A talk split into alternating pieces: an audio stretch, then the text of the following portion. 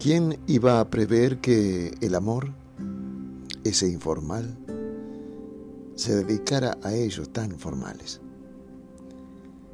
Mientras almorzaban por primera vez, ella muy lenta y él no tanto, y hablaban con sospechosa objetividad de grandes temas en dos volúmenes.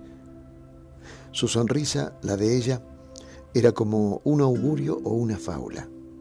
Su mirada, la de él, tomaba nota de cómo eran sus ojos, los de ella.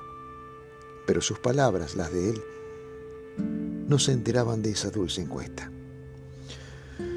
Como siempre o como casi siempre, la política condujo a la cultura, así que por la noche concurrieron al teatro sin tocarse una uña o un ojal, ni siquiera una hebilla o una manga. Y como la salida hacía bastante frío y ella no tenía medias, solo sandalias por las que asomaban unos dedos muy blancos e indefensos, fue preciso meterse en un boliche. Y ya que el mozo demoraba tanto, ellos optaron por la confidencia extra seca y sin hielo, por favor. Cuando llegaron a su casa, la de ella, ya el frío estaba en sus labios, los de él.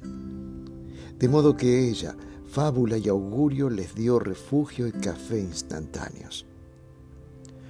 Una hora apenas de biografías y nostalgias, hasta que al fin sobrevino un silencio. Como se sabe, en estos casos es bravo decir algo que realmente no sobre. Él probó, solo falta que me quede a dormir.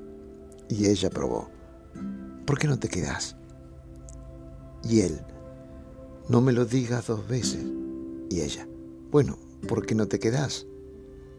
De manera que él se quedó en principio a besar sin usura sus pies fríos, los de ella. Después ella besó sus labios, los de él, que a esa altura ya no estaban tan fríos.